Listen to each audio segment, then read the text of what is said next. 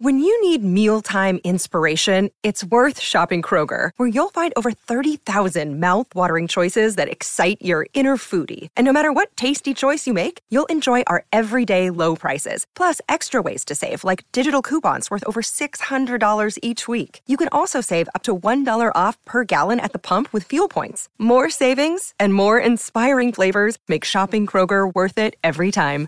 Kroger, fresh for everyone. Fuel restrictions apply. Y hoy tenemos una noche, nunca, mejor dicho, absolutamente mágica. Voy a contar un secreto, me llamo José Luis, pero no lo sabe nadie. Todo el mundo me llama More o Mago More, o sea que me podéis llamar More o Mago More. Él es mago, presentador, empresario, guionista, actor, conferenciante, escritor. Eh, yo cada vez que se me presenta una oportunidad, yo siempre me pregunto, tengo mucho que ganar y poco que perder. Y siempre me digo a mí mismo, ¿y por qué no? Yo soy muy de lanzarme a la piscina. ¿Cuánto me funciona? Pues el 80% no, no me funciona. El, el aberroncho y el canción histórico. ¿Cómo surgen esos personajes? El aberroncho es que Paco está loco, Paco, Paco es que es así. O O sea, sea, Paco Collado, te pones a grabar con él y es que está loco, o sea, este va así por el plató, ¿sabes? A veces la realidad supera la ficción, siempre. Yo soy hiper fan de la IA y del chat GPT. La inteligencia artificial es un espejo. Si tú tiras tonterías, te devuelve tonterías. Si tú tiras cosas inteligentes, te devuelve cosas inteligentes. Entonces, si tú tienes la cabeza amueblada y estás todo el día estudiando, da igual lo que te echen. Lo que estás es centrado en la incertidumbre. Yo le digo a la gente, hazte amigo del cambio y de la incertidumbre, porque eso es lo que te va a salvar. Ahora, si tú estás todo el rato pensando que todo es una amenaza, pues estás muerto.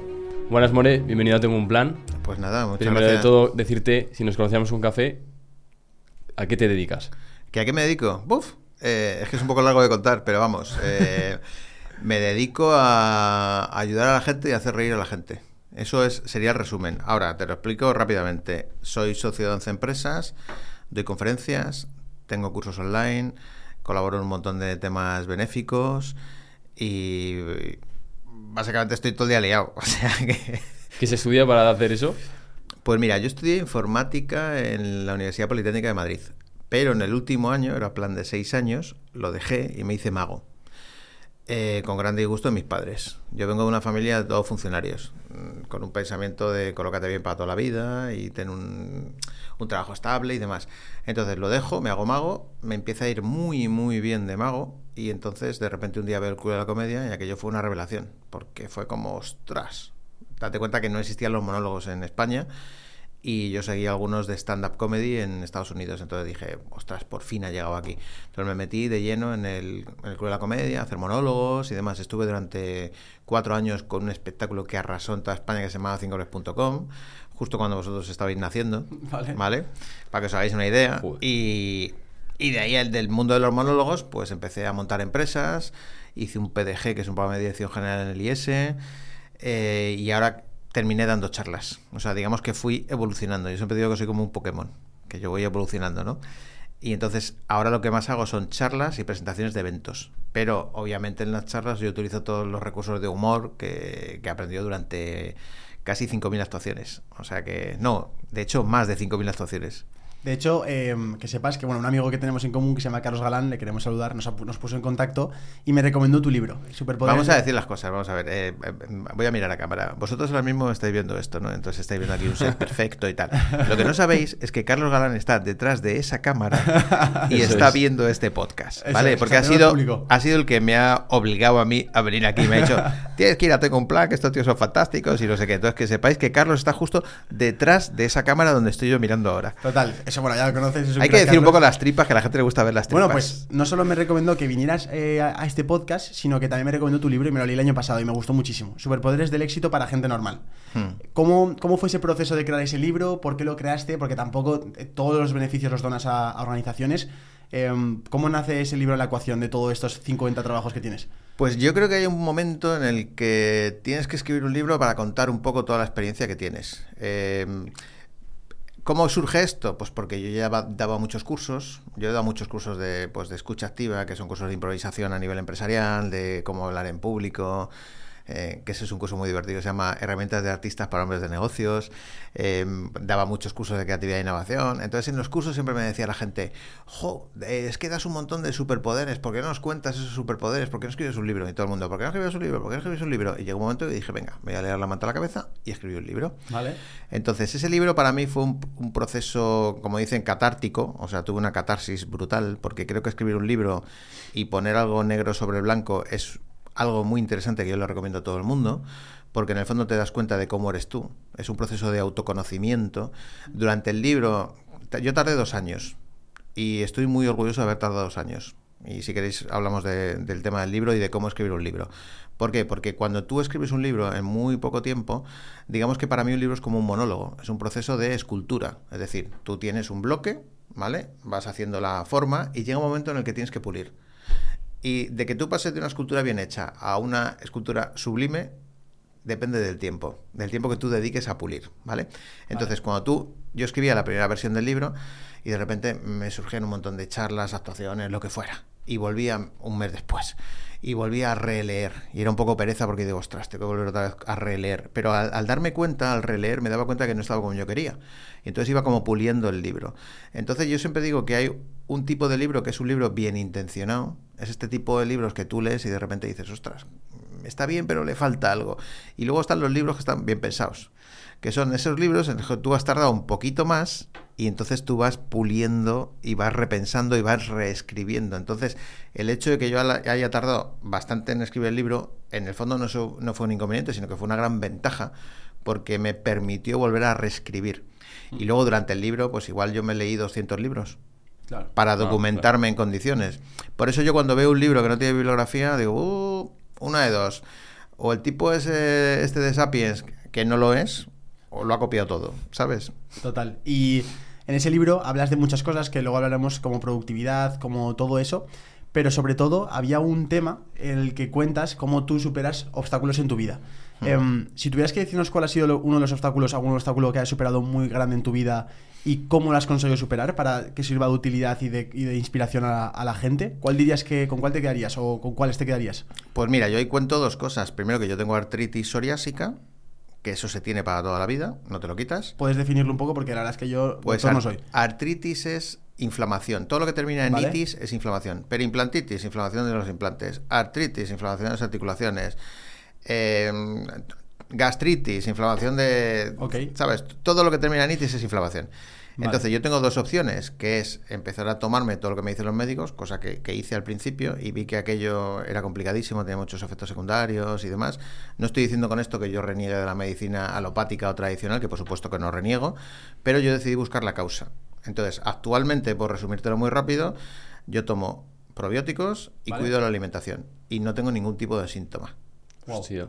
Cero. Esto me pasó a los 39 y ahora tengo 52. Y estoy mejor con 52 que estaba con 39. ¿Qué es lo que ocurre? Que todo ese proceso ha sido muy largo, en el que yo he tenido que investigar, he aprendido un montón de microbiota, he aprendido un montón de probióticos, he aprendido un montón de alimentación. Y si me hubiera tocado después, probablemente con 55 o 60, pues me hubiera tomado la pastilla. Entonces, para mí eso me deja una gran enseñanza y es que al final tienes que ir a la causa o tienes que ir al origen de lo que te está pasando, en lugar de eh, conformarte con ir al síntoma. Y para mí eso fue un gran aprendizaje y me ha ayudado muchísimo. Y a nivel de salud, empecé a hacer deporte, empecé a cuidar la alimentación. Esa fue una gran enseñanza. Eh, ¿Qué es lo que ocurre? Que la gente no lo hace. O sea, si yo os cuento a vosotros que tenéis 21, ¿vale? Y os digo, oye, eh, tenéis que cuidar la salud, la dieta, la alimentación y tal, es muy complicado pensar en el largo plazo. Ya. Y como yo sé que este podcast lo escucha mucha gente joven, yo lo que le digo a la gente siempre es, oye, no estás enfermo, pero vas a enfermar. No porque lo diga yo, sino porque lo dice la estadística y lo dicen los datos. La clave de la salud es enfermar cuanto más tarde mejor. Y hay mucha gente que dice, pero si la esperanza de vida ha aumentado, digo ya, pero ¿de qué te sirve tener... En España la esperanza de vida son 82,5 años para un varón. No, no, no, recuerdo de la mujer, creo que viven más, ¿vale? Entonces, ¿de qué te sirve vivir más años si a partir de los 50 has cascado? Claro de lo que se trata es de cascar cuanto más tarde mejor. Entonces, ¿cuál es el consejo que yo le doy a la gente? Oye, cuídate y si en una comida en vez de pecar de 10 veces pecas una, pues bueno, mejor. El, la mejor pastilla que existe hoy en el mundo y que es gratis se llama deporte. Es lo mejor que puedes hacer. El problema es que mm, los chavales jóvenes, bueno, en general el ser humano tiene una cosa que se llama descuento hiperbólico, que es un sesgo cognitivo, ¿Vale? que significa que yo no miro el largo plazo porque no soy capaz de ver el largo plazo. Entonces todo lo que hago es a corto plazo. Y esa es la razón por la que al final no nos cuidamos y cuando ya estás... Hay una frase muy graciosa que te dice la gente que te dice, de algo hay que morir. No conozco a nadie que se esté muriendo que diga de algo hay que morir. ¿Sabes? Lo dices cuando estás joven y sano. Cuando ya estás cascado, ya no se te ocurre decir de algo hay que morir, ¿sabes? Entonces, para mí eso ha sido una gran, eh, un gran aprendizaje y sobre todo estoy muy contento de que me haya pasado los 39, porque para mí ha sido un punto de inflexión y he empezado a cuidarme. Y luego la segunda cosa que cuento en el libro, estamos haciendo un poco de spoiler, pero bueno, pero compraros lo que está muy bien. Entonces, es un 2% del libro, sí. Claro, y luego es que mi hijo, yo tengo un nene que tiene discapacidad y es paralítico cerebral. Entonces, claro, tener a alguien con parálisis cerebral en tu vida es muy complicado porque es alguien dependiente de ti para siempre. Él ahora tiene 18 años, pero claro, depende totalmente. Y no solamente es un problema de salud, sino es un problema económico, es un problema de gente que hay alrededor que nos ayuda a cuidarle, o sea, es un problemón y sobre todo te trastoca toda tu vida, porque al principio tú eres joven, ganas dinero, te va bien, eh, yo me dedico a hacer reír a la gente y de repente de la noche a la mañana aparece un niño con discapacidad. Ostras, y eso va a ser así toda tu vida. Y empiezas a tener que cuidar a alguien que es absolutamente dependiente de ti. Entonces eso hace que tú te plantees el futuro de una manera determinada. Y por supuesto te condiciona. Te condiciona el coche, te condiciona la casa donde vives, te condiciona absolutamente todo. Por eso yo hay una gran parte de mi tiempo que dedico a ayudar a los demás. Porque yo me considero muy afortunado, porque a mí me va bien, pero no todo el mundo que le pasan cosas de estas, pues le va bien. Con lo cual, pues imagínate. El proceso de, aceptarlo, creo que tienes una frase que es lo que hay es lo que hay. Yo, yo siempre digo, cuando hay lo que hay, hay lo que hay. Eso es como, como aceptarlo, ¿no? Claro, pero que tú al final tú no puedes cambiar nunca los hechos, pero sí puedes cambiar la manera de enfrentarte a los hechos. Y te juro que lo digo todos los días. Bueno, de hecho vamos a contar un secreto, ¿vale? Yo estoy ahora mismo en Zaragoza. Y entonces, esta mañana tenía que coger favor, un, cógelo, un, un tren de alta velocidad para venir hasta aquí. Entonces, cuando llego al tren, a mi hora, llego allá a las 10, el tren era a las 10.19, me dice la chica, no, este billete no es de aquí. Digo, ¿cómo que no es de aquí? Porque estos dos señores que hay aquí me habían sacado un tren de ida y vuelta Zaragoza-Madrid. Es decir, en vez de partir de Madrid y llegar a Zaragoza y la vuelta de Zaragoza a Madrid, ellos lo habían sacado desde su punto de vista. Entonces, han sacado la ida a Zaragoza-Madrid y la vuelta a Madrid-Zaragoza, o sea, justo al revés. Y entonces yo llego allí y digo, ¿qué puedo hacer? No puedo hacer nada, pues ¿para qué me voy a cabrear? Es que no tiene ningún sentido. O sea, no voy a perder ni medio segundo de mi vida para cabrearme. Entonces, no me he cabreado, he cogido, me he tomado un café ahí tranquilamente, he escrito mi email diario, que tengo una lista ahí de... Tenía que escribirlo igualmente y ya está. O sea, cuando hay lo que hay, hay lo que hay. ¿Puedo hacer algo? No, pues para adelante. Pero es se, que... se ha solucionado y hemos podido estar aquí ahora mismo hablando. O sea, que no hemos cambiado de día. Esto no fue otro día, Sí, esta mañana. claro, esto ha sido esta mañana. Entonces al final, eh, pero eso lo utilizo constantemente. Y eso me ha, me ha salvado de muchas situaciones, porque yo antes me cabreaba y tenía una ira brutal y enseguida saltaba y tal. Y llega un punto de que dices, ¿puedo hacer algo? No, pues, pues ya está, ¿para qué me voy a cabrear? La gente siempre mira para atrás. ¿Qué hubiera pasado? Sí, fíjate si no hubiera pasado. Pero es que no puedes hacer nada. Por lo tanto, mm, cuando hay lo que hay, hay lo que hay. Yo no puedo cambiar que mi hijo tenga parálisis. Bueno, pues vamos a ver qué podemos hacer.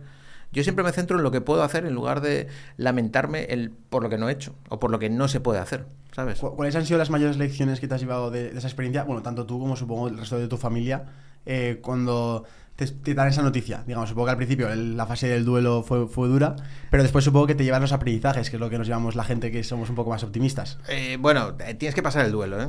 O sea, esto no son No, los no es fácil, no es fácil. Esto no es fácil ni son los mundos de Yuppie. Es decir, Claro. yo cuando veo gente que sale en YouTube o en canales o tal diciendo, no, porque esto lo vamos a superar y tal, pero tú notas que esa persona no lo ha superado.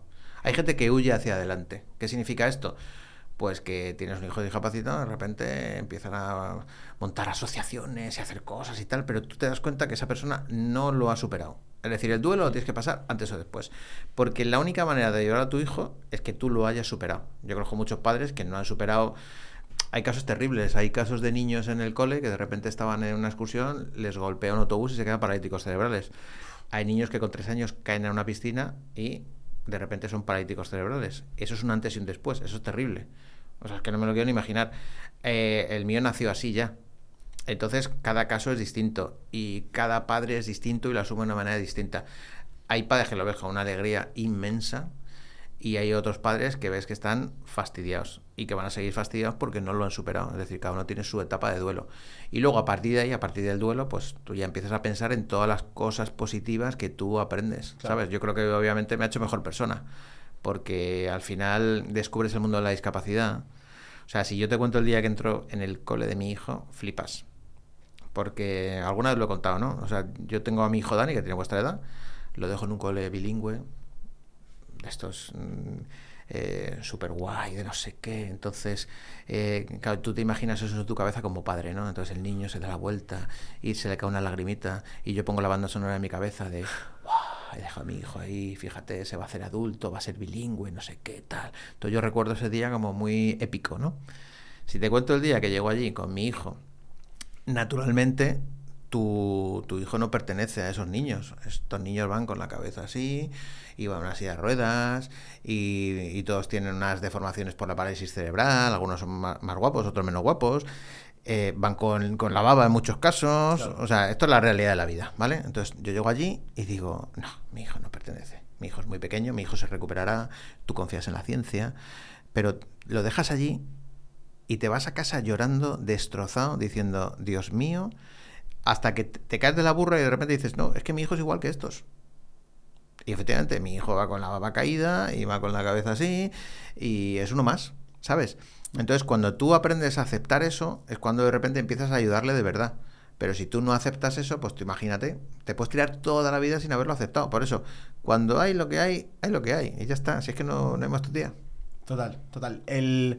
Ese camino luego te lleva como a, tener que afrontar. De hecho, escuché en una entrevista que te hicieron que la semana siguiente a que te dieran la noticia tuviste que ir a hacer reír a Laponia, creo que era, ¿verdad?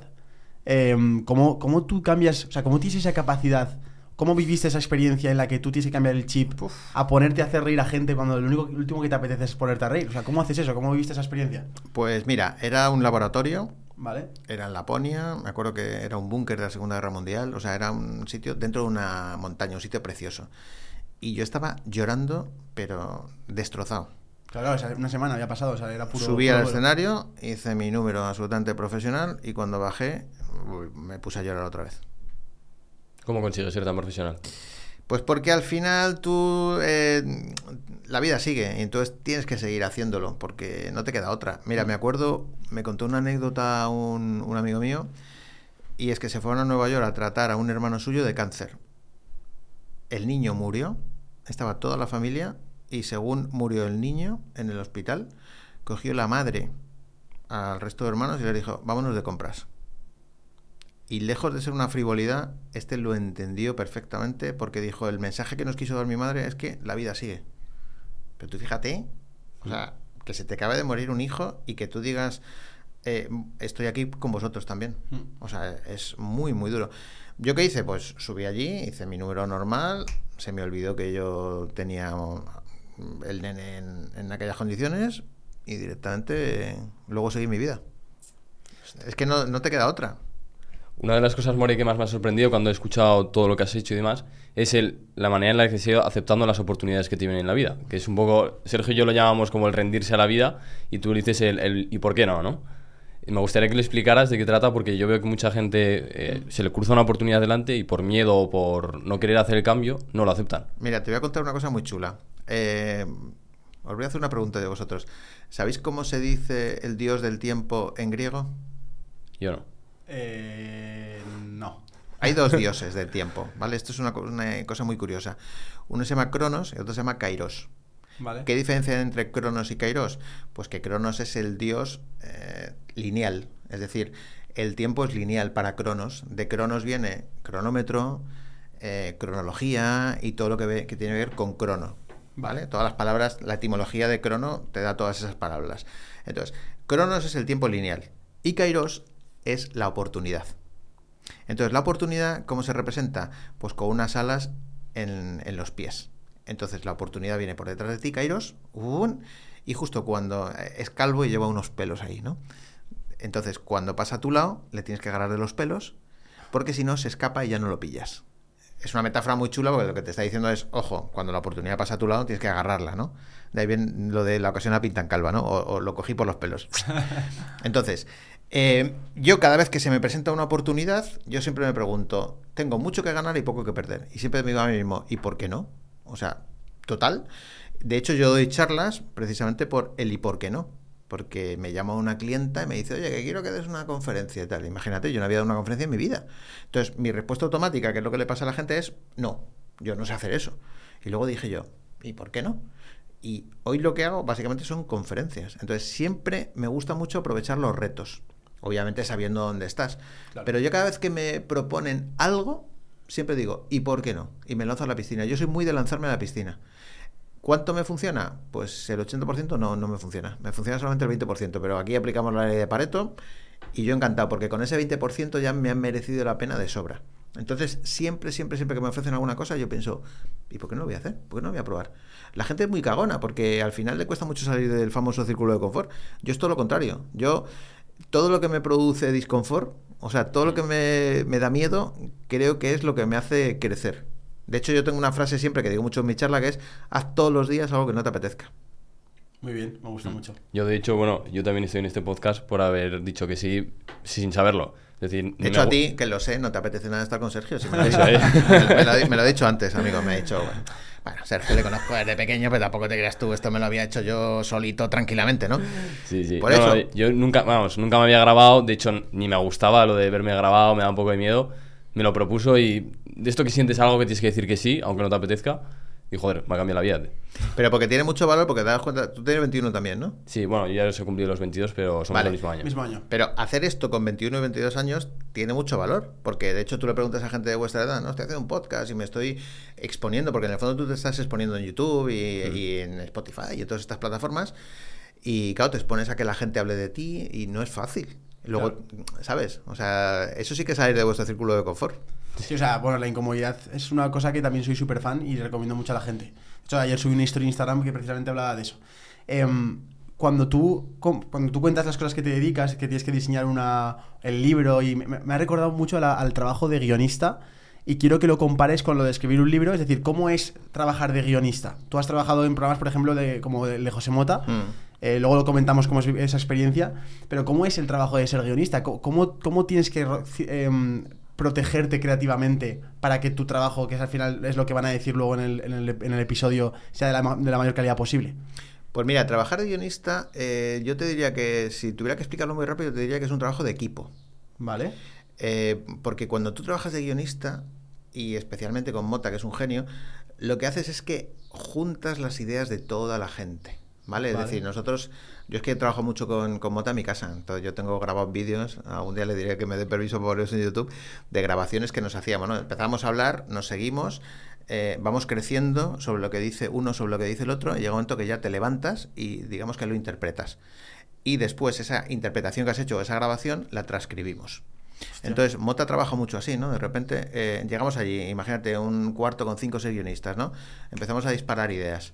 Hay una cosa que es fundamental en la escritura de guion y es que siempre sumes sobre lo que diga el otro, que no restes. Vale. Es decir, el no está prohibido. ¿Por qué?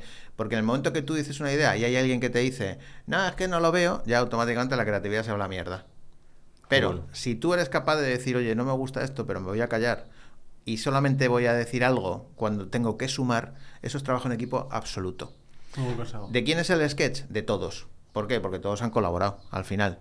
Aunque luego tú como guionista te lleves esa idea o esas notas que hemos tomado y digamos que lo transcribes. ¿Vale? Vale. Y luego hay una cosa muy curiosa con Mota y es que tú llegas allí al, al set de rodaje, tú has aprobado el guion, lo ha aprobado Mota, que es el director del programa, obviamente, y todo está ok, ¿no? Entonces llega Mota ese día, lo lee y dice, es que no lo veo. ¿Qué significa no lo veo? Pues que a lo mejor está en otro, no, sé, o, no lo siente, o la energía que tiene en el momento y tal, entonces muchas veces cambiamos sobre la marcha.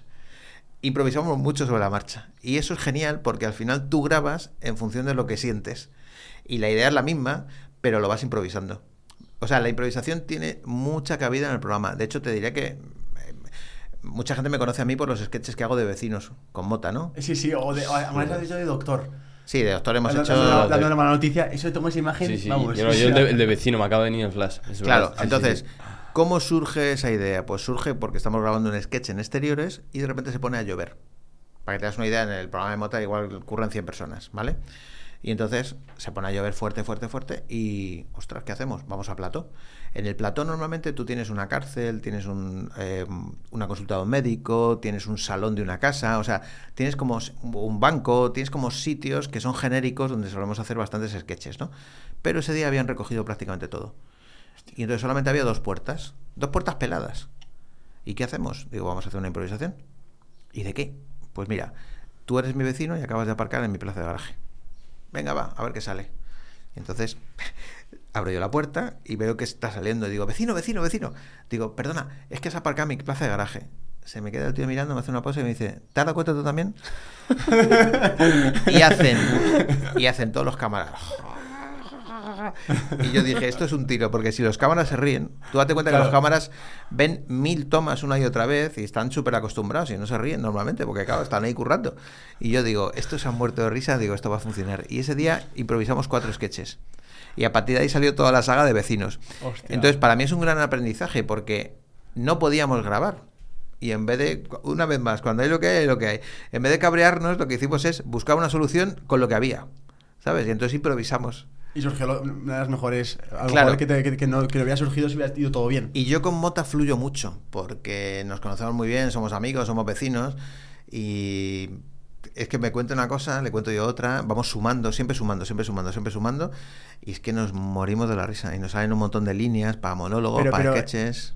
¿Él, es gracioso o él es muy bueno siendo gracioso porque lo ha trabajado como un músculo? Vamos a ver, él es un tipo gracioso, pero no está gracioso 100% del tiempo, que es una cosa que la gente... Claro. Oye, yo me dedico al humor, pero no puedo estar todo el día aquí de chufla, ¿sabes? Yo, muchas veces digo, eh, tú llegas a un sitio, ¿no? Y yo antes, cuando estaba mago 100%, ahora ya he dejado de hacer porque no me da tiempo, y me decía la gente, ah, tú eres mago amor y tal, hazte un truco. y yo decía, ¿a qué te dedicas? Soy abogado. Digo, hazte unos pleitos aquí o algo. Entonces la gente me decía, ¿cómo? Digo, que sí, que te hagas unos pleitos, como eres abogado. O sea, ¿qué pasa? ¿Que yo porque soy mago tengo que estar aquí 100% de mi tiempo haciendo trucos de magia? Tío, ¿o, qué eres? ¿Eres médico? Hazte unos diagnósticos aquí en medio de... ¿Sabes? Bueno, de hecho hay una anécdota que me contó un amigo mío, urólogo, que estaba a los urólogos, pues claro, cuando tú dices que eres médico, la gente te pregunta, oye, pues me duele aquí, me duele aquí y tal. Entonces, este tipo dijo lo siguiente. Dice, ¿a qué te dedicas? Soy urólogo. Dice, ay, pues es que tengo, tengo un dolor y tal. Entonces le dice el tío en medio de una fiesta, dice, pues bájate los pantalones y los calzoncillos y te hago un tacto rectal. Y dice el tío, ¿aquí? Y dice, pues, pues, eso, que te vengas el lunes a la consulta. Claro, me parece buenísimo como decir, oiga, ¿qué me está contando aquí? ¿Sabes? ¿Qué, quieres que te haga? ¿Medio de una fiesta que te dé un diagnóstico? ¿Qué tontería es esta? Y Mota es un tío muy gracioso. Él cuenta una anécdota muy divertida. Es que está un día en el corte inglés y entonces de repente dice, ¿me da, ¿me da un kilo de naranjas? Y dice una señora que ella solo dice, ay, hijo mío, qué poco gracioso eres. Y dice Mota, dice, señora, estoy pidiendo un kilo de naranjas. ¿Cómo se puede ser gracioso pidiendo un kilo de naranjas, sabes? O sea, que, que, esto no es para estar gracioso todo el día. Y cómo, o sea, el programa ahora creo que solo es para Noche Nochevieja, creo, ¿no? Ahora va a hacer un programa Mota eh, este verano. Va a hacer un programa eh, con entrevistas y sketches. O sea, esos programas que luego acabamos viendo en la tele, ¿con cuánta preparación un programa de televisión de estos tiene detrás? Porque yo creo que es lo que no se ve y nunca se han surgido entrevistas o cosas así para que se vea el trabajo profundo que hay detrás desde que se prueba la idea hasta que se graba. Pues mira, mm, eh, Mota en julio-agosto ya está pensando en Nochevieja, para que te das una idea medio año se pegadito. Dándole vueltas al coco, armando el equipo de guionistas y tal. Y luego se empieza a trabajar ya en septiembre con guiones y full time. ¿El equipo de guionistas cuánta gente hay? Pues normalmente 5 o 6, depende un poco de las temporadas, depende un poco si... Y en total son hasta 100 personas. Es que empiezas a sumar maquilladores, vestuario, producción, Igual me pasa con 100, pero vamos, mm, hay una barbaridad de gente allí. Tú, tú has visto el proceso creativo de los personajes y quiero preguntarte sobre todo por dos que, que son mis favoritos, tanto míos como de mi familia, sobre todo de mi padre, que se ríe mucho con el programa el, el Aberroncho y el Canción Histórico. Esos dos, ¿cómo, o sea, ¿cómo surgen esos personajes? Y El Aberroncho es que Paco está loco, Paco, Paco es así. o sea, Paco ya te pones a grabar con él y es que está loco, o sea, te va así por el plató, ¿sabes? Ah, vale, vale. Entonces es un personaje suyo. Y luego el Cansino Histórico se le ocurrió a José. Yo recuerdo, eh, estábamos en mi casa y, me decía, ¿tú te imaginas la típica fiesta de, de, ricos, de no sé qué, tal, en que llega un tío y dice, ¡yepa, vamos a vendimiar y tal! Y eso fueron los orígenes del tío La Vara.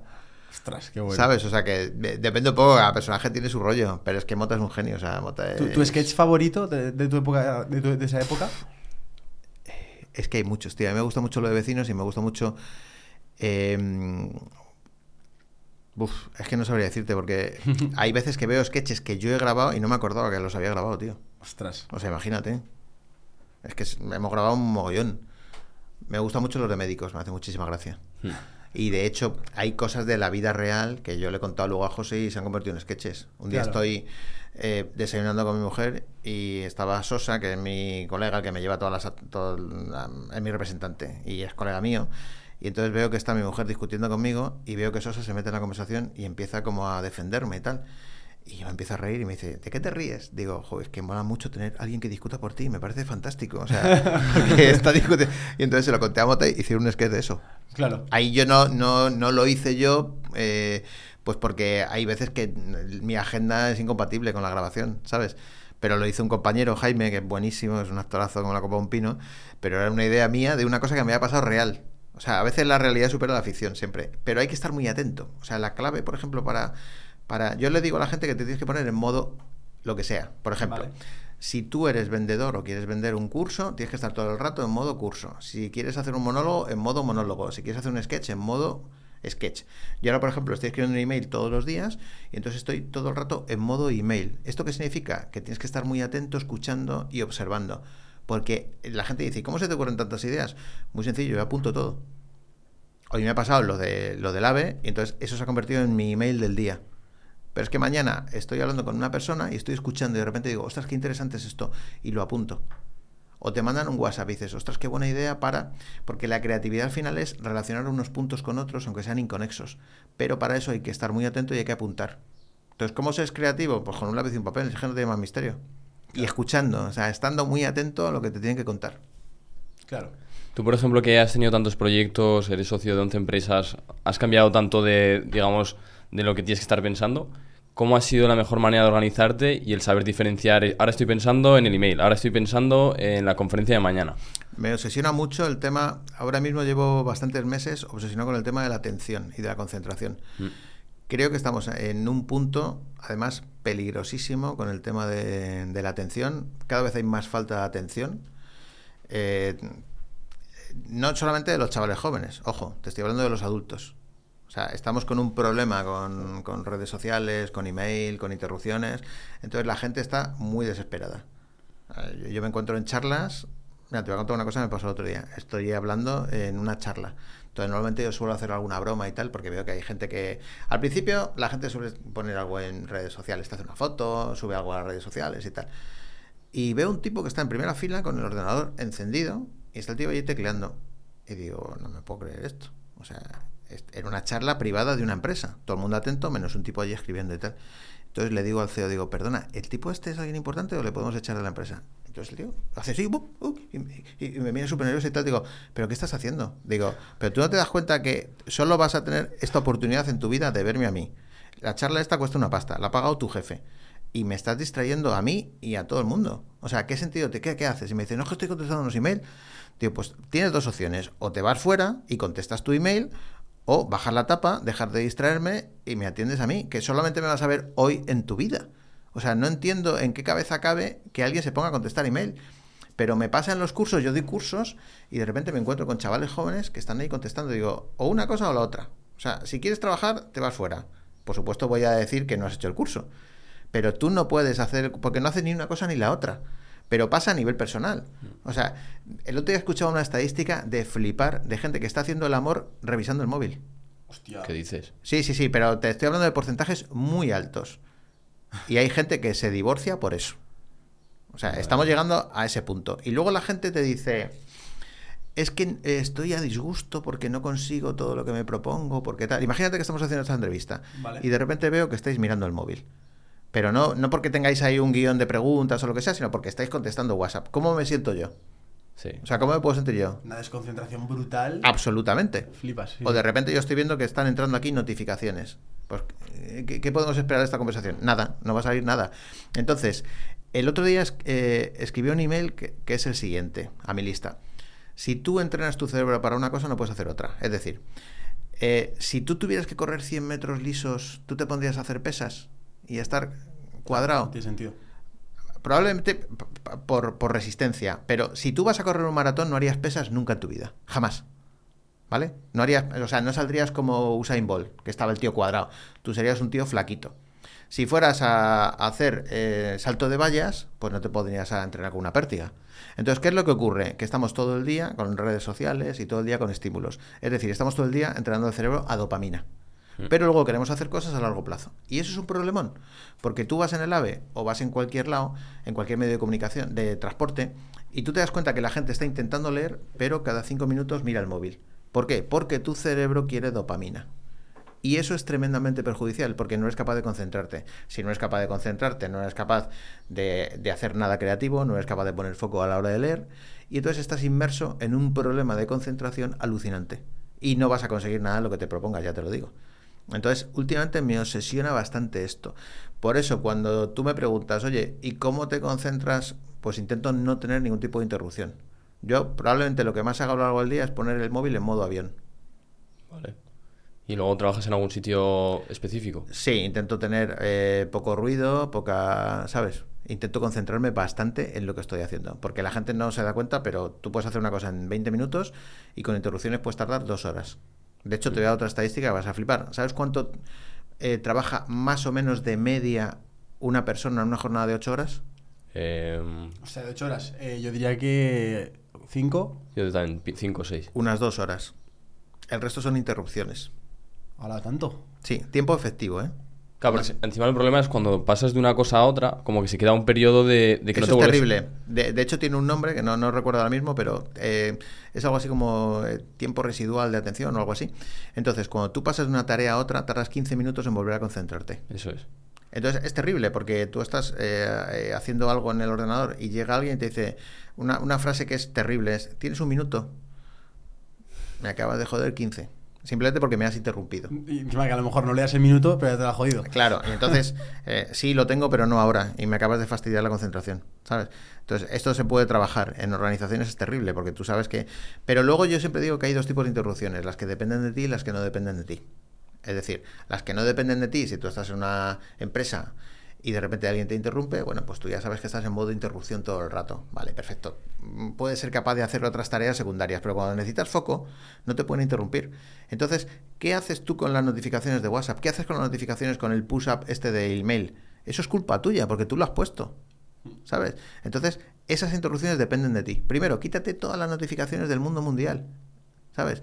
Porque si no, y, por supuesto, eh, limítate horario de, de Instagram, etcétera, porque están hechas perfectas para hacerte perder el tiempo. Yo tengo amigos que, que son tíos súper cerrados, en el sentido que son muy ingenieros, eh, no puedo perder el tiempo con redes sociales, tal. Y otro día me dice un amigo mío, dice, es alucinante, tío, que me he metido en Instagram, he empezado a hacer el scroll infinito, y cuando me he dado cuenta llevaba media hora. Yo que soy anti redes sociales, tío. Es que esto está hecho perfecto. Encima es un algoritmo que te saca lo que te gusta Claro. y que se va entrenando, con lo cual, pues tú empiezas a ver una cosa, porque vas a Instagram a ver una, una información que en un principio te parece interesante, haces así y de repente un chino cortando sandías y dices, esto es alucinante. Y, y, y cuando te quieres dar cuenta dices, me llevo media hora aquí perdiendo el tiempo. Y luego la gente dice, es que no llego. No llegas porque eres tonto. O sea, porque te han hecho tonto. Y porque además lo entrenas, ¿sabes? ¿Y opinión de estas eh, herramientas como Notion y cosas así que son como que te ayudan a ser más Soy productivo? hiper fan de Notion. Vale. Sí. O sea, como empecemos el melón de la productividad, no salimos de aquí. Hemos empezado ya Sí, lo pero hemos hace- empezado, pregunta. A ver, yo soy hiper fan de Notion, de Trello, de Slack, de Asana, de todo tipo de herramientas. Ahora, os voy a decir una cosa, la herramienta no es la clave, ¿vale? La clave es que tú tengas un sistema. Si tú tienes un sistema, luego ya lo implementas con una herramienta o con otra.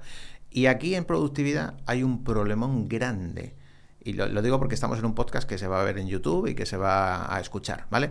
Es que la gente tiende a seguir a máquinas de estos de la productividad, que yo por supuesto sigo, ¿vale? Mm, Todos estos americanos que son la bomba, chavales jovencitos y tal, pero tú eres padre de familia, tú tienes hijos, tú tienes un trabajo, entonces te frustras. Te frustra porque estás siguiendo a alguien que es una máquina, pero que no tiene una vida real. Entonces yo todos estos máquinas que, que salen y dicen, pues te voy a enseñar cómo conectar eh, tu Notion a través de Zapier y entonces haces aquí un, un no sé qué y no sé cuántos y tal y dices, espera, espera, ¿a qué hora te levantas? Dime cuándo llevas a los niños al cole, cuándo te haces la comida ¿sabes? Y cuando tienes un jefe. Porque el, el 99% de la población vive así, no vive como vives tú. Eso es. Entonces, el problema es que eso lleva a que la gente al final mm, termina diciendo soy un inútil porque no, no soy capaz de hacer lo que hace este tío. No, no, mire usted, yo tengo una vida normal. Entonces, a la gente hay que enseñarle poquito a poquito. Soy hiper fan de Notion, lo utilizo todos los días, me encanta, pero la solución no está en Notion. La solución es en el sistema que tú tengas y después tú puedes implementar una cosa u otra. Hay gente que se organiza mucho mejor que yo con una agenda y con un lápiz. O sea, el problema de la herramienta es que la gente busca la herramienta perfecta. Hay una palabra, hay una expresión en inglés también que tiene algo que ver, no, no, recuerdo exactamente, pero es como eh, estás buscando todo el rato el sistema perfecto y la aplicación perfecta. Entonces no te funciona una, pruebas una y dices, voy a por otra. No, ahora lo voy a hacer en tal, ahora lo voy a hacer en cual. Y te pasas toda la vida buscando la herramienta perfecta. Y no existe la herramienta perfecta, a no ser que te la diseñes tú. ¿Sabes? Lo que existe es que tú te hagas un sistema para ti ¿Sabes? Mira, yo tengo un curso de productividad y les explico a la gente cuál es el sistema mío. Y lo que le digo es, este es mi sistema. Coge todo lo que te guste de mi sistema, pero hasta el tuyo. Porque tu vida es muy distinta de la mía. ¿Sabes? Y esa es la clave. La clave es, primero, que te quites el miedo a la tecnología. La gente tiene pánico a la tecnología. ¿Por qué? Porque nos han metido el ordenador así a saco y nadie nos ha explicado cómo utilizar el ordenador. Vosotros sois nativos digitales, pero tampoco os han explicado mucho, ¿sabes? Entonces al final la tecnología como que te cae por encima, ¡pum! Entonces lo que tienes que hacer es utilizar la tecnología a tu favor. Y una vez que utilizas la tecnología a tu favor, hacerte tu propio sistema, que naturalmente tendrás que ir corrigiendo con el tiempo, porque vosotros ahora sois estudiantes, mañana tenéis hijos y ya no te vale el sistema, pasado tienes un curro y tampoco te vale el sistema, entonces tienes que ir todo el rato como puliendo el sistema. Pero lo más importante es que os conozcáis a vosotros mismos y que sepáis que eso tiene una evolución. Y ahora manejáis todas las herramientas. Yo tengo 52. Tú le hablas de Notion a la gente de mi generación y no sabe de qué estamos hablando. Yo soy hiper friki del streaming, hiper friki de mil cosas. Pero lo que hago es que cada vez que yo explico algo a alguien, tengo muy en cuenta la edad que tiene y la versión a la tecnología que tiene, que es bastante alta, ¿sabes? El, si viéramos un día en tu vida, ¿qué pinta tendría? Pues mira, mmm, un día que tengo, no es lo mismo un día que tengo actuación o que tengo charla, a un día que no la tengo. Pues las dos. Vale, un día que tengo actuación, pues normalmente yo he tenido una entrevista previa con el cliente para contarle un poquito, que me cuente un poco detalles y demás, entonces suele ser un desplazamiento ya sea en Madrid o, fuera de Madrid. Entonces, en el medio de transporte lo que hago es que voy contestando emails y escribiendo el email a mi lista, ¿vale? Eh, voy haciendo llamadas, voy organizando un poco todo lo que tengo, llego al sitio, pruebo, hago la charla, me hago fotos con la gente, eh, petardeo con el cliente si me tengo que quedar a comer o lo que sea, y de vuelta a casa a Madrid. Eso que te acabo de contar tan rápido suelen ser 12 horas. Por eso es muy gracioso cuando la gente dice, ¿y tú por qué cobras tanto por una hora? Y dices, espérate, yo cobro tanto porque te resumo todo mi conocimiento de 52 años en una hora. Y además no es una hora, normalmente suelen ser 12 horas o a lo mejor incluso 24 horas si tienes que ir a Canarias, dormir allí, volver, etcétera. Y es bastante estresante, porque por mucho que yo sepa hacer mi trabajo, al final tú tienes que salir allí y estar al 300%. Y eso te es un pico de cortisol y, y luego vuelves a bajar el cortisol, la adrenalina, etcétera. Entonces es bastante demandante de energía. Y a la vuelta aprovecho el trayecto para seguir currando. Aunque hay veces que estoy tan rendido que ya digo, paso de todo, ¿sabes? y no puedo más. Pero sí, por lo menos intento leer. Muy bien. Y, y, leo todos los días. O sea, yo todos los días mm, te diría que utilizo una o dos horas de mi vida para formarme, ya sea viendo vídeos de YouTube tomando notas o leyendo. Que me encanta. ¿Y ¿sabes? practicas lectura rápida? No. ¿La has probado? Eh, sí, practico relectura. Vale, explícalo. Vale. Yo llego a una conclusión después de haber leído muchísimo y te, te voy a decir una frase de Borges, el escritor, que decía, solo se lee cuando se relee. ¿Vale? Si vosotros me decís el último libro que habéis leído, probablemente lo tengáis ahí en la memoria reciente. Sí. Un día cojo Focus de Daniel eh, Coleman, el de inteligencia emocional, ¿no? Y entonces yo había leído Focus, me encanta el libro. Y de repente me pregunto a mí mismo, ¿qué recuerdas del libro? La respuesta es prácticamente nada. Te podría decir una o dos frases, pero no me he quedado con grandes cosas, ¿vale? Entonces abro el libro, era en papel, lo tenía todo subrayado, y digo, ¿cómo es posible que haya leído este libro que me haya gustado y que no recuerde prácticamente nada? Entonces, ¿qué hago? Los libros que me gustan me los releo. ¿Qué significa eso? Que vas fijando ciertos conceptos. Yo utilizo mucho Evernote, entonces en Evernote tengo todo unas, eh, una libreta que se llama libros leídos. Y ahí tengo todo lo que me ha gustado del libro, tanto las ideas como las frases que me gustan. ¿Vale? Y luego, por si tomo alguna referencia, eh, os voy a contar un secreto que es cómo tomar notas. Yo lo que hago es que si cojo algo en negro, sé que es del libro, sé que es del autor. Si, si está en rojo, sé que son mis insights sobre eso que he leído. ¿Qué significa esto? Pues que yo estoy leyendo de repente eh, pues este libro de la concentración y de repente se me ocurre una cosa que me ha pasado. Lo pongo en rojo. De manera que si yo utilizo eso, si es rojo es mío y si es negro cito al autor. Porque siempre me gusta dar crédito a la, a la gente. ¿Vale? Y me he dado cuenta que releyendo consigo fijar conceptos mucho más que leyendo. Hay mucha gente que dice, yo es que me leo un libro a la semana, pero ¿de qué te acuerdas? De nada, pues entonces tampoco te sirve para mucho. Y luego el tema de lectura rápida, a mí me gusta la lectura rápida si leo novela, si leo ensayo es imposible. O sea, de, hecho yo discuto mucho con mi mujer, porque a mi mujer le encanta los audiolibros. Y yo digo, está muy bien los audiolibros si son novela. Pero si son eh, ensayo, que es lo que yo mayoritariamente leo, es imposible, porque yo necesito tomar notas, necesito ir a... O sea, hay veces que estoy leyendo un libro, tomo notas, me voy a internet, eh, cojo un concepto, me gusta ese concepto, tal, y entonces a lo mejor tardo en una página, tardo dos días. ¿Por qué? Porque esa página me ha llevado a un montón de sitios donde he aprendido un montón de cosas. Eso con un audiolibro es imposible, porque tú, vale que ganas tiempo porque a lo mejor vas andando, a, vas en donde sea, vas escuchando, pero insisto, a mí eso me vale para novela, para ensayo es imposible. Es que no, no... A no ser, es verdad que hay mucha gente que lo que hace es que escucha ensayo, pone una marca cuando le interesa, y luego se supone que tienes que volver a la marca para volver a escuchar eso, pero no me resulta cómodo. Yo prefiero ir tomando notas. Aparte que cuando yo escribo voy fijando de nuevo los conceptos. Por eso te decía lo de solo se lee cuando se relee. Y lo de la lectura rápida, hay un chiste de Woody Allen que decía, he hecho un curso de lectura rápida, eh, he leído Guerra y Paz, creo que dicen algo de Rusia. ¿Sabes? Sí, ya. Claro, eso suele pasar. Entonces, ¿continúas con la lectura? Una o dos horas al día y eso, eso, eso, y ahí acaba ya el día, cenas y duermes. No hay, me, mira, mi momento fantástico del día, a mí me dicen, ¿qué es lo que más te gusta del mundo? Aprender. O sea, es que no lo cambio por nada. Entonces, ¿En qué momento del día lo metes? Al principio. Al, al principio, principio del día, porque me levanto, el cerebro está en modo aprendizaje, no lo sé, yo creo que es muy importante el tener esa cronobiología, lo que hablamos de cronos, ¿vale? Es vale. decir, que tú sepas en qué momento del día tienes energía para hacer qué cosas. Entonces hay mucha gente que no tiene ese concepto y empieza por la mañana a revisar emails y para mí es una cagada. Primero porque te metes en lo que yo llamo el infinito y a partir de ahí ya no haces otra cosa.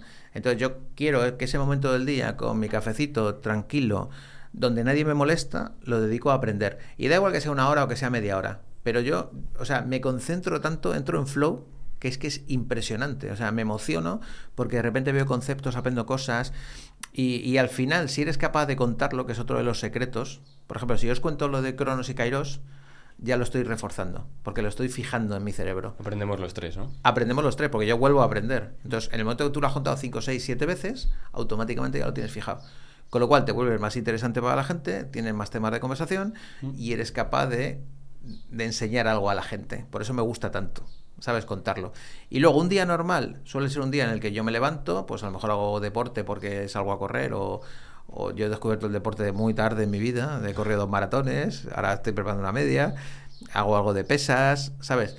Eh, suelo desayunar, vamos, desayuno en casa obviamente y, y, luego ya me pongo a currar, me pongo a leer tal y ya me pongo a, a currar. A veces tengo alguna entrevista o a veces tengo alguna reunión y como curro desde casa, pues estoy ahí con mi mujer, con mis hijos y, y bien. ¿Trabajas desde casa? Sí, yo tengo un, un, un, ático duples, entonces abajo tengo la vivienda y arriba tengo la oficina. Ah, vale, luego por, por, el tema de eso, de las distracciones, de a lo mejor estímulos de... No, pero tengo huequecitos en los que no tengo... No, estás solo, ¿no? Sí, ah, claro. en los que estoy solo y tal, y allí tengo mi estudio, mi, me grabo para mis cursos, tengo ahí mi set puesto con las luces, con el croma y con todo este rollo, y entonces ahí trabajo bastante bien. ¿Y, cuando no eres productivo, qué, te gusta hacer en tu, en tu vida? Fíjate, he descubierto una cosa ahora que estoy hablando bastante y es de la importancia de divagar. Porque a veces te obsesionas tanto con la productividad, con estar todo el rato haciendo cosas, que no dejas tu mente divagar. Y es muy importante para la creatividad. Tan importante como que eh, yo le pregunto a la gente, ¿sales a pasear sin móvil? Y para mí eso es muy, mm, muy determinante. Si eres capaz de salir a pasear sin móvil o con el móvil apagado y vas pensando en tus cosas, automáticamente yo conecto y empiezo a tener un montón de ideas, una barbaridad. Cuando estás todo el rato en modo tengo que hacer algo, tengo que hacer algo, tengo que hacer algo, te acuestas agotado, no has divagado, no has sido creativo, no, has, no te ha dado tiempo a pensar. Mm. Entonces vamos como pollo sin cabeza. Y por eso es muy importante buscar huecos en los que no hagas absolutamente nada. Me gusta mucho, sí, total. ¿Sabes? Porque la- eh, ha llegado un momento en el que estamos en una sociedad en la que tienes que estar todo el rato haciendo cosas, tienes que estar todo el rato con inputs y no te da tiempo a pensar. Entonces creo que pensar es súper, súper importante. Y el concepto de divagar, de no pensar absolutamente en nada. Porque hay una, hay una cosa que se llama sistema de activación reticular, que yo lo explico en los cursos de productividad, y es como si te fluyera el pensamiento hacia el córtex prefrontal, que es donde se mezclan ahí un poco todas las ideas, cuando tú no estás haciendo absolutamente nada y suele coincidir en momentos de relajación, es cuando se te ocurren las ideas. Entonces, ahora la gente que está escuchando esto va a flipar. ¿Cuándo se os ocurren ideas? Te lo la voy a decir. en la ducha. En la ducha. Mm. La gran mayoría de la gente. ¿Por qué? Porque no tienes inputs. Si tú te metes en la ducha y estás escuchando algo de radio o un podcast o lo que sea, vas a tener muchísimo menos input. Cuando tú te metes en la ducha, como estás ahí bajo el agua, normalmente no tienes un micrófono en la ducha, estás ahí a tu bola y empiezas a pensar y empiezas a conectar puntos. Se te abre el sistema de activación reticular, te relajas. ¿Cuándo pasa, por ejemplo, vas conduciendo, vas sin radio, vas sin móvil y de repente uh, se te ocurren cosas? ¿Cuándo se te ocurren cosas? Cuando estás a punto de dormirte, cuando estás a punto de despertarte. Entonces esos momentos son especialmente válidos porque estás divagando, no tienes ningún input, no tienes ningún tipo de estímulo. Y entonces tu cerebro empieza a funcionar en modo creativo. Por eso es tan importante no tener ningún tipo de estímulo. Y Entonces, ¿ahora qué estás haciendo? ¿Te vas a pasear o te vas a conducir? Pues hay veces que me, que me voy a pasear.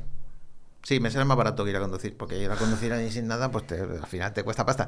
Pero sí, hay veces que me voy a pasear o hay veces que decido no hacer absolutamente nada. Nada es cero, estoy conmigo mismo. Pero ¿cuál es el problema? Que mucha gente que, que no le gusta estar solo o sin hacer nada. Me dijo una vez una chica en la comida, que también lo conté en un email, me dice, yo es que me caigo bastante bien. Antes no me caía bien. Y digo, ¿cómo, cómo, cómo? Me gustó mucho la expresión, ¿no? Entonces me dice, es que antes no me caía bien, entonces necesitaba estar con gente, necesitaba salir a tomar algo y, y llegaba a mi casa derrotada y me dormía. Y eso es porque no me caía bien. Ahora me caigo bien y puedo estar yo sola, conmigo misma. Y de repente dije, ostras, qué buen concepto. ¿Sabes? Entonces lo has repetido ahora para acordarte para las próximas, ¿no? Sí. Entonces, ahora os lo he contado y ya lo estoy fijando, efectivamente. Total. Una Eh, cosa- bueno, bueno. cuenta. Tú vas a seguir con productividad, es que yo quiero seguir con productividad. Sí, sí, sí, yo iba a cambiar de tema.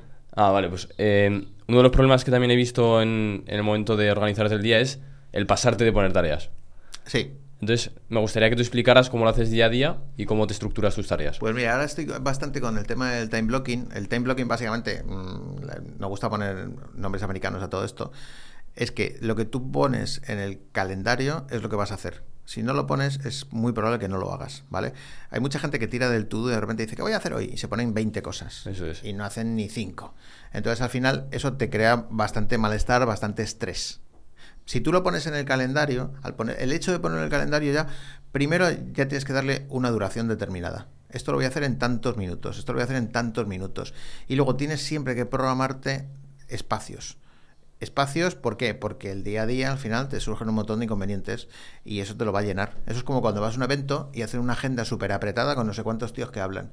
¿Cuál es el problema? Que hay alguien que se pasa de tiempo. En el momento que se pasa de tiempo, el break del descanso del café ya no es cuando tiene que ser y todo se va de madre. Y la reunión que tenía que terminar a la una y media termina a las cuatro de la tarde. Pues contigo y con el calendario pasa exactamente lo mismo. Tú te tienes que poner huecos para imprevistos. Que no los hay, pues los aprovecha para otra cosa. Que hay imprevistos, pues ahí tienes esos huecos para llenarlo. Y sobre todo ponerlo en el calendario, porque si no lo pones en el calendario, no lo vas a hacer. Y hay una cosa muy importante que hay que poner en el calendario que me lo enseñó mi amiga Alegría, que fíjate qué nombre más chulo. Se llama Alegría de Paz, que ya el nombre mola. Bueno, ella me dijo, yo con mi pareja pongo en el calendario todas las salidas o todas las citas o todas las cosas que voy a hacer. Porque si tú no le das importancia al ocio y programas el ocio también, al final no lo haces. Y te estás todo el día metido en el trabajo. Ahora que estamos con el tema de, de la IA, ¿cómo Hmm. te ha afectado a ti? ¿Cómo ha afectado en, en la productividad? Porque yo he escuchado que hay gente que dice que lo ha multiplicado por 10. Yo soy hiper fan de la IA y del chat GPT, pero hiper fan. Yo tenía, eh, a ver si nos centramos un poquito el dato que os voy a dar. Yo tenía una asignatura en la Facultad de Informática que yo entré en 1989. ¿Cómo os habéis quedado? Madre mía.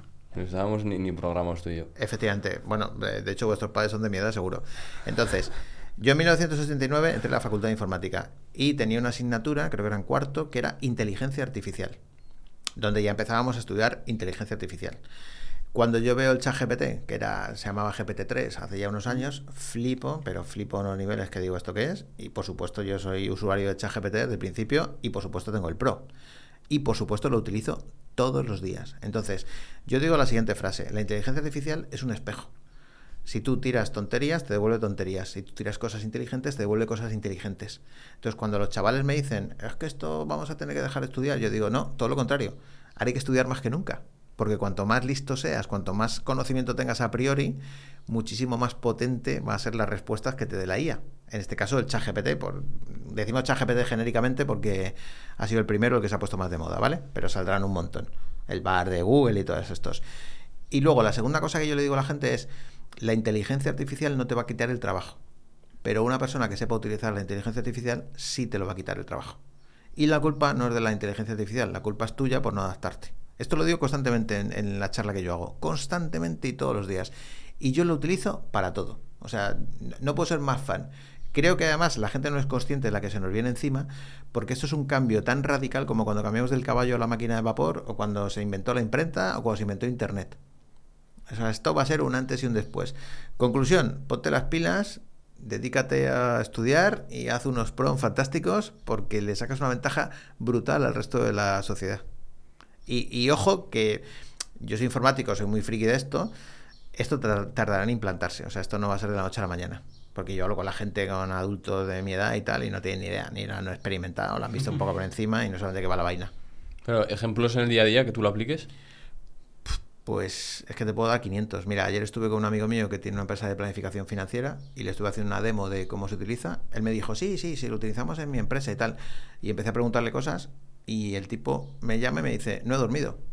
No he dormido porque me he dado cuenta de que esto no es una cuestión de que lo utilice la gente, es una cuestión de cómo le preguntes. Entonces, cuanto más creativo seas tú preguntándole, más partido le sacas a la, a la herramienta pero yo lo utilizo para todo. Eh, revísame este contrato, hazme un resumen de esto, eh, revísame este email, mira a ver si se te ocurre alguna idea, dime frases de no sé qué, todo el día, todo el día, todo el día. Si ya lo bueno. enlazas y metes la API en, en, Google Spreadsheets o en Excel, esto ya es o sea, infinito. Hmm. De toda esta tabla de cuenta de resultados, qué dato ves, qué no sé qué. Eh, o sea, para que os hagáis una idea, en medicina saca matrícula de honor, en derecho saca matrícula de honor.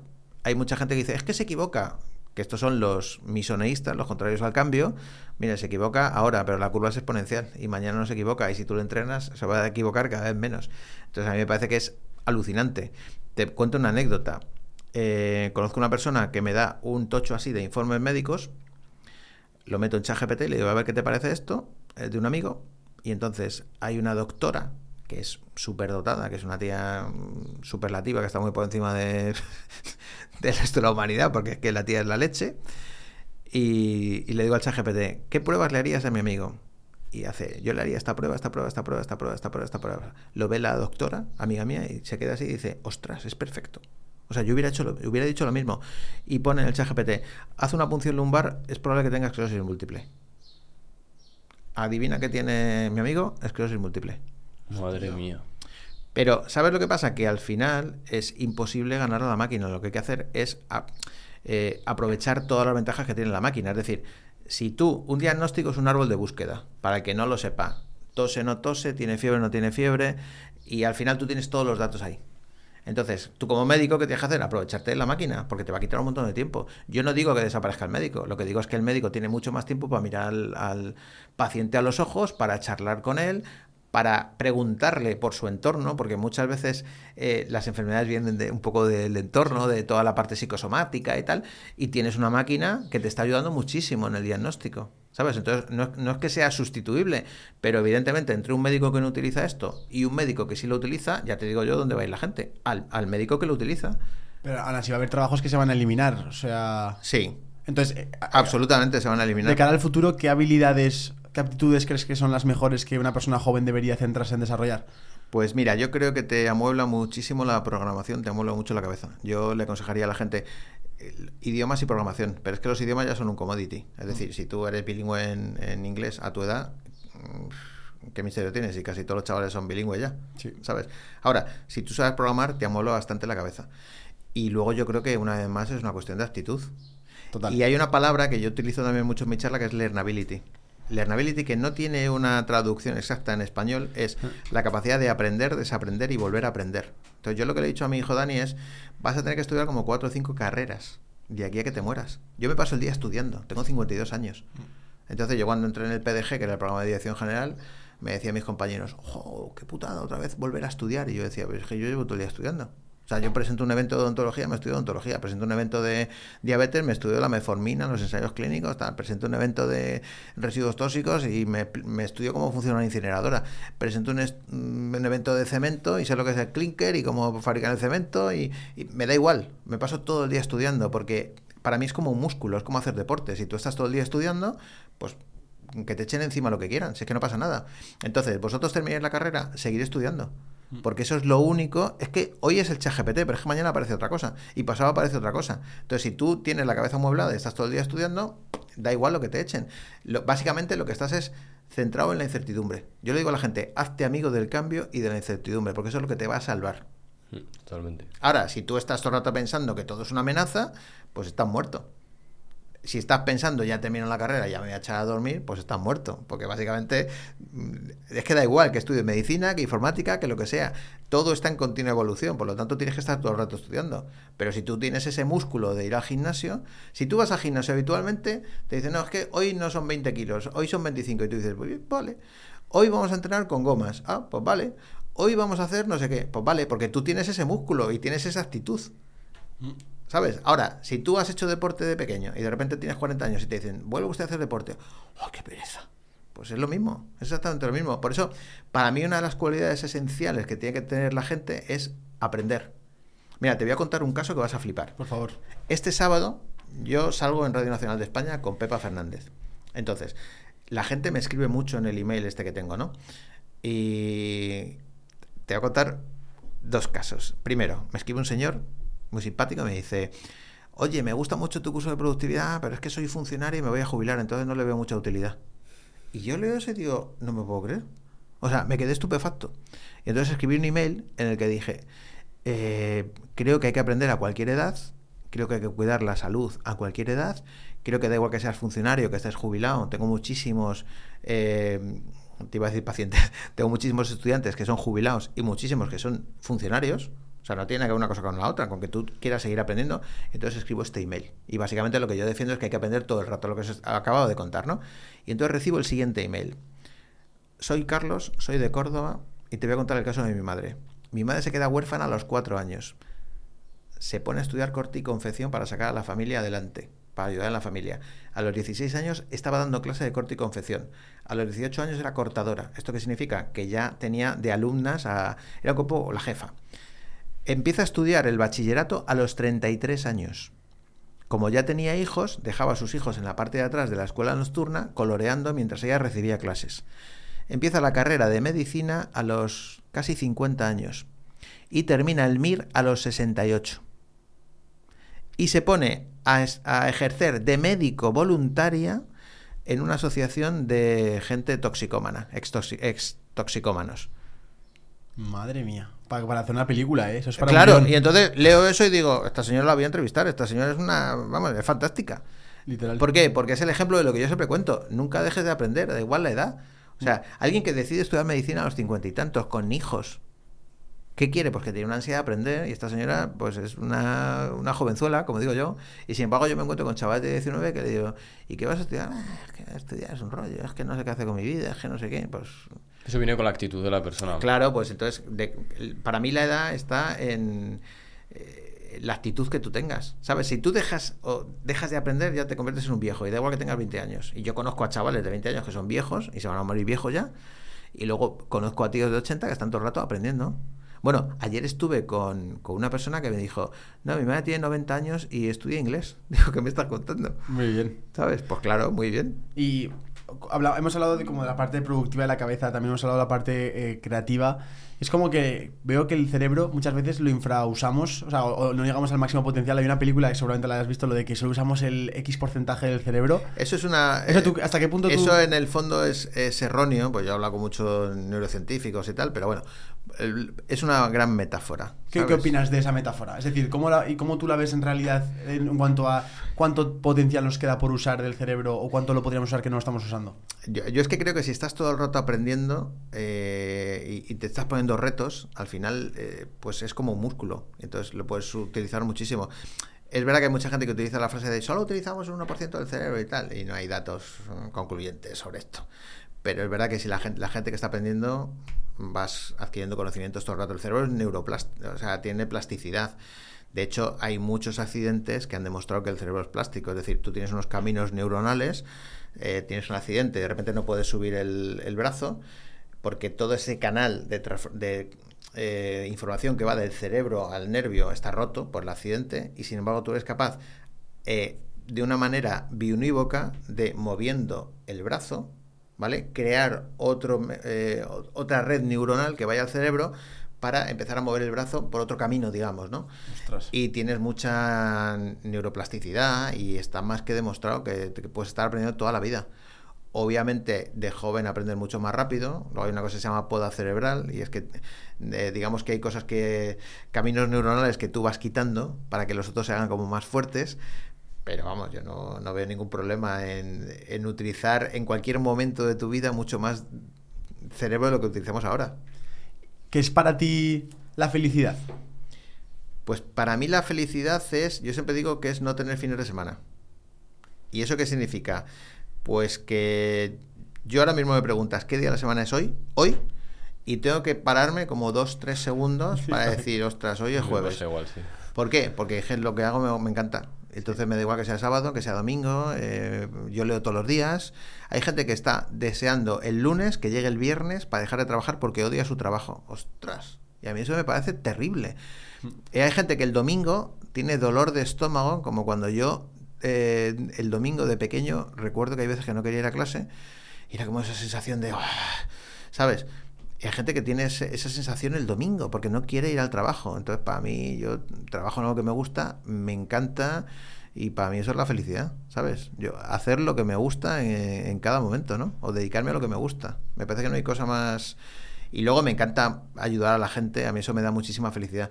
De hecho, mucha gente me pregunta, oye, ¿qué hago? No sé qué hacer con mi vida y tal. Y digo, vete a ayudar a los demás Sí. porque te vas a dar cuenta de, primero, que eres mucho más afortunado de lo que te piensas, que vives mucho mejor que la mayoría de la gente, y que ayudando a los demás generas oxitocina.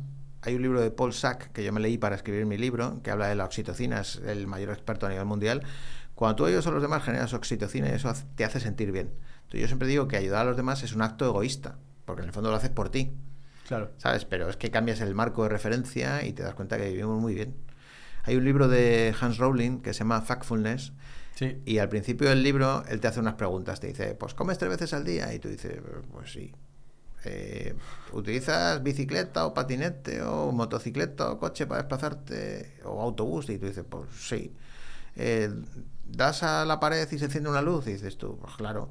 Eh, ¿Abres el grifo y sale agua o te dejas desplazar a por agua? Y dices tú, pues claro. Y te dice, pues enhorabuena, eres del 1% de la población rica. Y dices tú, hostia. O sea que hay gente que no tiene esto. Y eso dices, y esto es estadístico. Claro. No sé si es el 1% o el 10% de la población. Hmm. Y dices, pues claro, es que soy muy afortunado. ¿Qué tiene que ver la felicidad con... Bueno, ¿qué tiene que ver? No, me refiero, tiene que ver, pero ¿cuánto crees que tiene en común la felicidad con el sentido del humor? Yo creo que mucho, porque el sentido del humor te hace ver las cosas de otra manera completamente distinta. Es que es un poco lo de cuando hay lo que hay, es lo que hay. Oiga, mira, eh, yo no puedo enfrentarme a esto, pero sí puedo enfrentarme con sentido del humor. De hecho, los españoles somos bastante dados a hacer humor de desgracias, pero no por reírnos de los demás, sino por reírnos de nosotros mismos, ¿sabes? Al final hacemos chistes absolutamente de todo. Y es una manera de ver la vida, ¿sabes? O sea, al final yo siempre digo que eh, igual que hay unos caminos de neuroplasticidad, tú cuando te pasa algo, tú puedes llevarlo por la vía de ¿para qué me ha pasado esto? y verlo de manera positiva, o ¿por qué me ha pasado esto? Soy un desgraciado y verlo de manera negativa.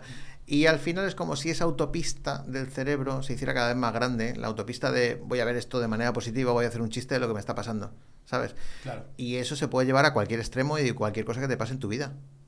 Yo cada vez que me pasa algo digo, a ver, mm, ay, yo tengo amigos que me dicen, joder, que, que, more, es que eres un cabrón, cada vez que te pasa algo malo, tío, sacas una charla. Digo, pues claro, ¿sabes qué voy a hacer? Ya me ha pasado, pues, pues contémoslo aquí a todo el mundo y saca- saquemos una charla de esto, ¿no? Vi que dijiste en, en la charla, en una charla que vi, em, que, la, que el sentido. Me gustó mucho la, la- la expresión que utilizaste porque era metafórica.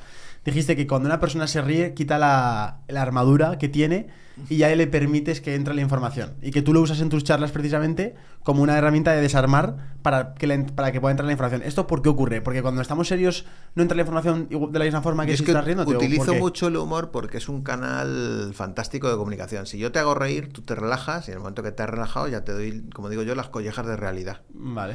Entonces yo eso lo hago constantemente en la charla. Yo mi charla se tira una hora entera riéndose, pero doy palos por todos lados. Vamos, palos. Quiero decir palos metafóricamente hablando, porque lo que hago es que estoy contando cosas que son de verdad, importantes. Pero si te las cuento con sentido del humor, tú lo aceptas. Si yo llego y desde mi trono de autoridad y de proselitismo te digo, no, tenéis que hacer esto, y tú dices, ¿por qué? ¿Este tío quién es? Para decirme esto, este tío es tonto. Pero si yo te hago reír, en el momento que tú te, te ríes, te desarmo por completo Claro. ya no tienes coraza, entonces ya dices que tío más majo y tal. Pues, ah, pues tienes razón. Pero si yo llego aquí y digo, chicos, yo tengo 52 años, soy un tío que sabe un montón y vosotros no tenéis ni idea, vosotros unos jóvenes y tal, y tú ya de repente pones ahí la coraza y ya no te entra todo lo que te voy a decir. Si yo te hago reír, ya estás absolutamente en mis manos. Por eso el humor es tan importante y es el vehículo de comunicación para mí más importante de todos, pero de lejos, o sea. Y luego hay que aprender a reírse de uno mismo y eso se entrena, ¿sabes? O sea, puedes hacer chistes de todo lo que te pasa. Porque ya te ha pasado. Por lo tanto, vamos a hacer chistes, ¿eh? Otra cosa, More, que he visto en alguna conferencia que es muy bueno es la diferencia entre motivación y fuerza de voluntad. Sobre todo ahora en esta época que vivimos, que tantos motivadores. Bueno, nosotros a veces sin querer también motivamos a, a los chavales, pero me gustaría que tú les dijeses lo que es la motivación y la fuerza de voluntad, porque es una diferencia muy grande. Pues mira, eh, te cuento una cosa que me pasó. Un día me llama un cliente y me dice, More, quiero que des tu charla de motivación.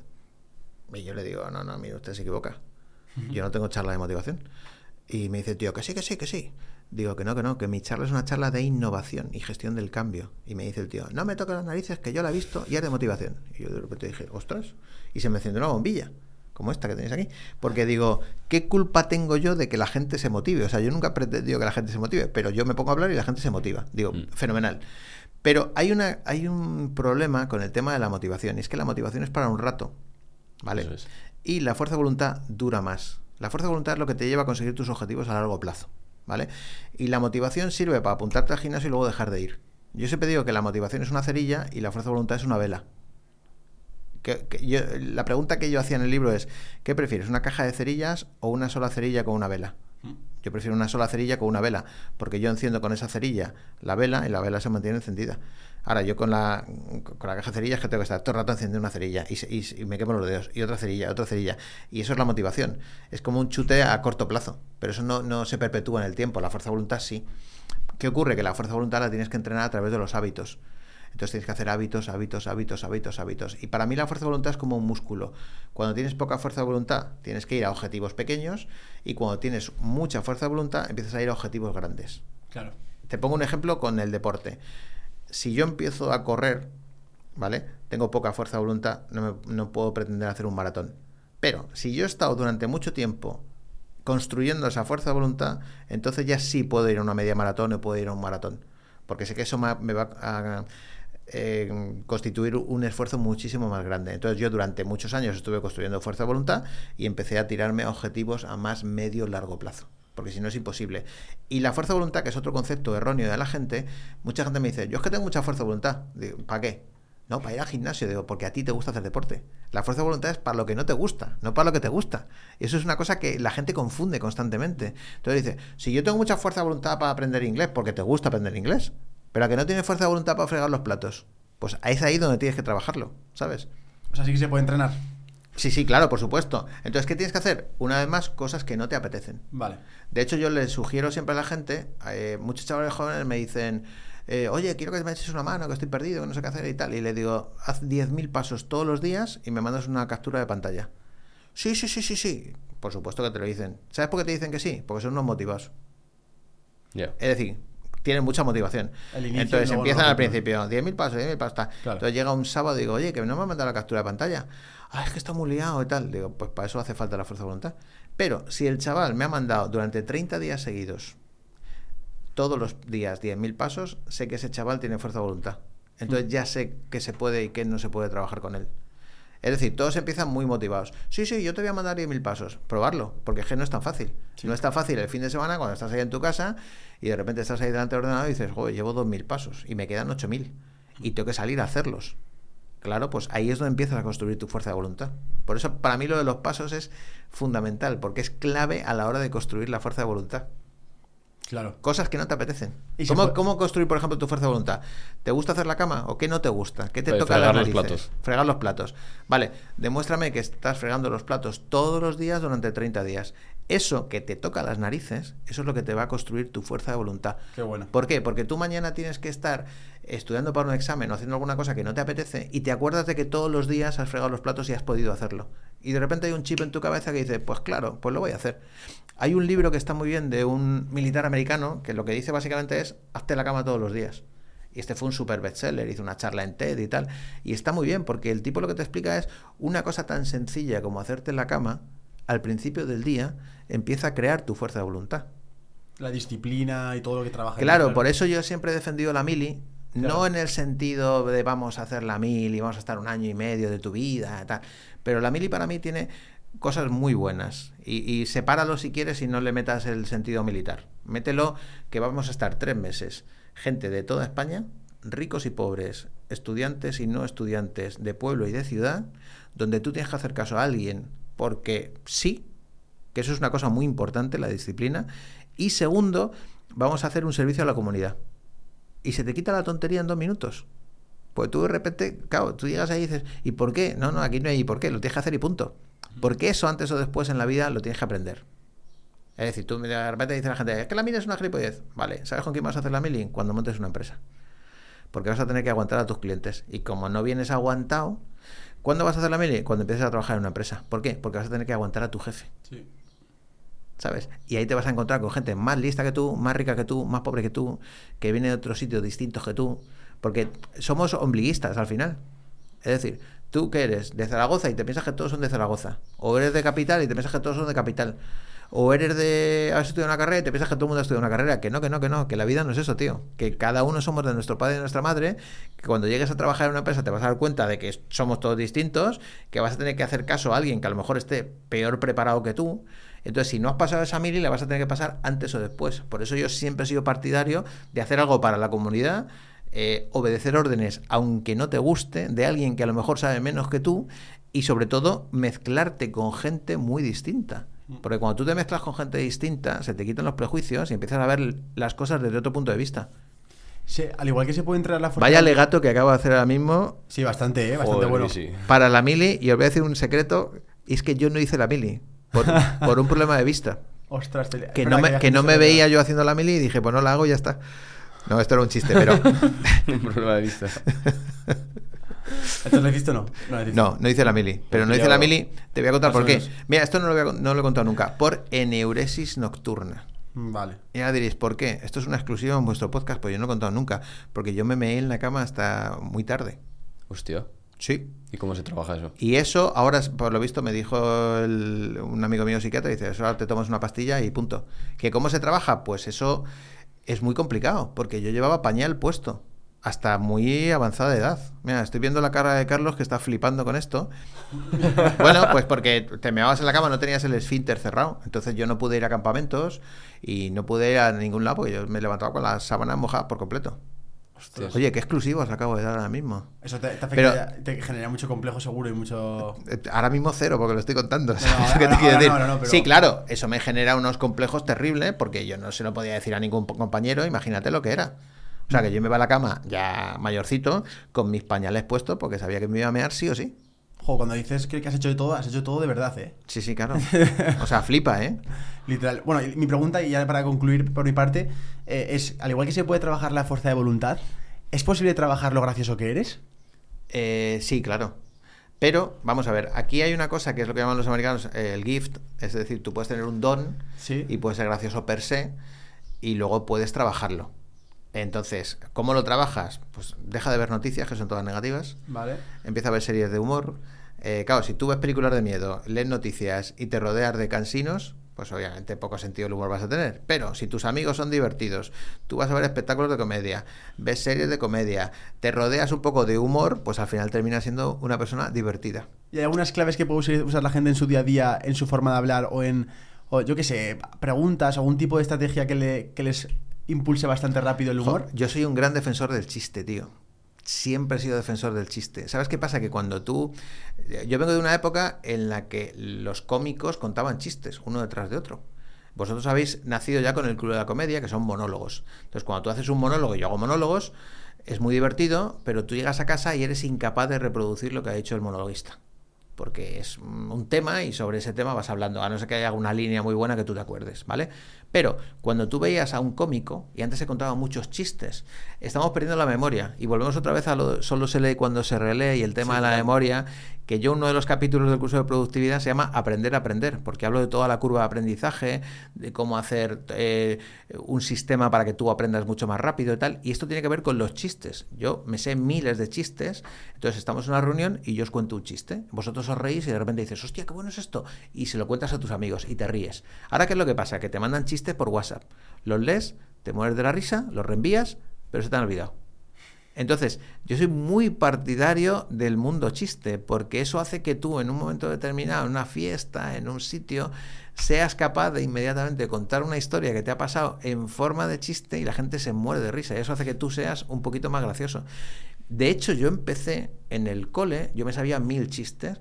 Entonces, en- cuando hacíamos los festivales de artistas o las típicas representaciones en el cole, yo salía y era el que presentaba los eventos y contaba los chistes pero yo lo daba por hecho, porque yo tenía el don de que la gente se reía. Entonces me llegaba gente y me decía, cuenta este chiste. Y yo no lo entendía, decía, ¿cómo que lo cuente yo? Cuéntalo tú. No, no, cuéntalo tú, que tú eres más gracioso. Y entonces Claro. yo, pues bueno, pues la gente me contaba chistes y yo los contaba y yo los almacenaba y yo tenía, vamos, una enciclopedia de chistes en mi casa.